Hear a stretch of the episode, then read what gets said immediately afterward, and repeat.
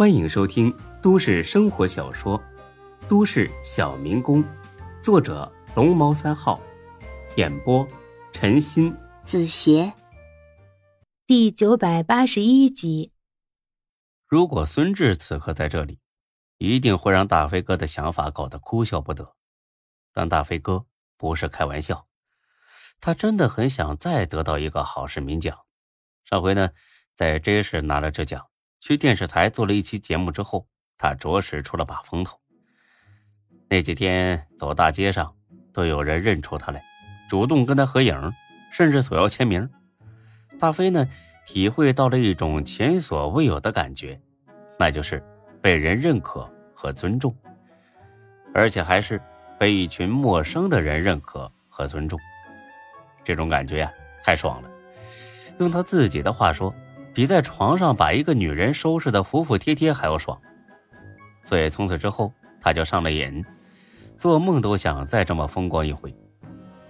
本想着忙活完孙志的婚礼之后，回 J 市专门腾出功夫来干几件路见不平拔刀相助的事，没成想，如今是踏破铁鞋无觅处，得来全不费工夫。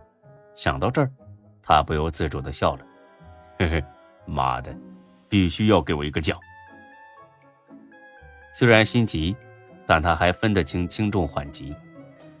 当前最重要的当然是婚宴的事儿，至于奖励，可以拖几天再说。找了个摊子吃了早点，大飞呢也顾不上回宾馆睡觉，直接开车去了蓝天大酒店了。此时孙志还在呼呼大睡，距离结婚呢还有三天，一切都准备就绪了。所以他打算好好享受一下最后的单身时光。或许是昨晚喝了太多酒，又或许是心情彻底的放松下来了。这都快十点了，孙志仍在呼呼大睡，丝毫没有要醒的迹象。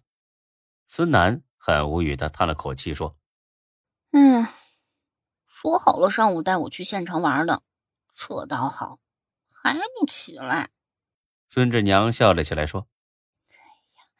让你哥多睡会儿，这一年多他累坏了。我知道，我就是说说而已。正说着，孙志娘电话响了，是他舅打来的。他舅啊，什么事儿？啊？什么？怎么会这样？行行，我这就跟小志说，你们两口子别急。挂了电话，孙志娘急得不得了。怎么了娘？我舅又跟你说什么了？又要借钱？我都跟你说了多少次了，对我舅这种无赖不能太惯着，他根本就没打算还。哎呀，不准这么说，他是你舅，快快把你哥喊起来！怎么了？珊珊出事啦！孙楠听了，呵呵一笑：“嘿，活该！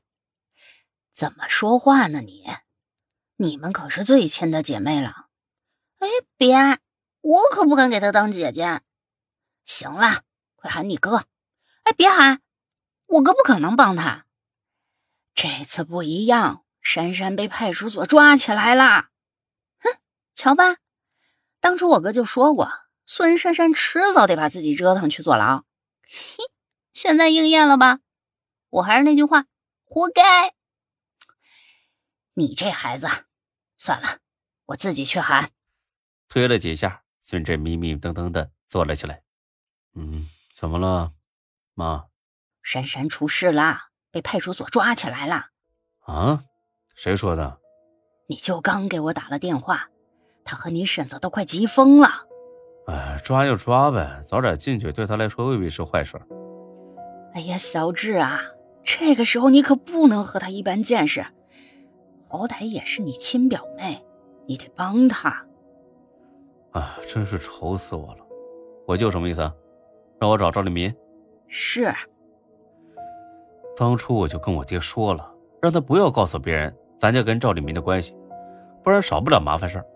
哼，我爹答应的倒是好好的，回头全忘了。哼，吃下好了，让我舅讹上了吧？你这孩子怎么说话呢？行。娘知道你不喜欢你舅，那你就当帮娘的忙，行吗？孙志呢是个孝顺孩子，话都说到这份上了，他能不答应吗？哎，妈，你别急，我答应还不行吗？行，那你赶紧给赵立民打电话。我还是先问问我舅到底怎么回事吧。行。一个电话打过去，他舅那叫一个慌张啊！小志啊，你珊珊妹妹是让人冤枉了，派出所的人说她骗钱，她怎么可能骗钱呢？肯定是弄错了。你赶紧找赵立民，让他跟公安局的人说一声，把你妹妹放了。孙志听了只想笑。孙珊珊不可能骗钱，他妈的，他连我都骗过，还想让赵立民命令公安局赶紧放人？你多大脸啊你啊！啊，感情法律是你定的呀，想算数就算数，想不算就不算，是不是？真是不爱搭理你。舅，这个电话呢，我肯定会打，但是有几句话我得说在前头。啊，你说，现在是法治社会，赵立民呢也要依法办事。如果珊珊真是被人冤枉了，那肯定会还给他一个公道。但是如果他真的犯了法，那我也是爱莫能助。不可能，他他不可能犯法。那那什么，就算他有点小错，那赵立民可是县委书记，不就是他一句话的事儿吗？小志啊，这可是你亲表妹呀，你一定得把她救出来。再说你马上就要结婚了，我跟你婶子还等着去喝你的喜酒呢。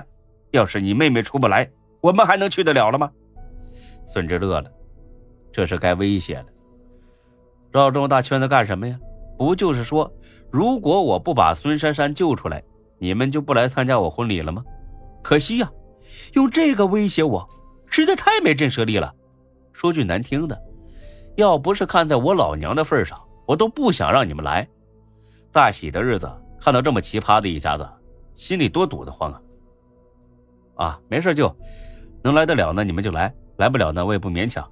到时候我跟小雪单独去你们家看你们就是了。当然，要是我俩没空去呢，那就以后再说。见用这个威胁不了孙志，他舅呢更急了。小志啊，你老丈人不是大官吗？这个赵立民还是他的手下，你给你老丈人打电话呀，他说话准好使。孙志呢，叹了口气。他真的不明白，人为什么能无耻到这个份上。俗话说得好。子不教，父之过。孙珊珊这德行，还不都是你们没教育好？出了事不反思自己，光想着让别人帮忙，而且还说的那么轻巧，好像别人都欠他的，理应上赶着给他帮忙一样。行了，舅，你也别急了，我还是那句话，能帮的我一定帮，但帮不了的我也没办法。先挂了吧，我去派出所看看再说。有什么消息，我马上给你打电话。本集播讲完毕，谢谢您的收听，欢迎关注主播更多作品。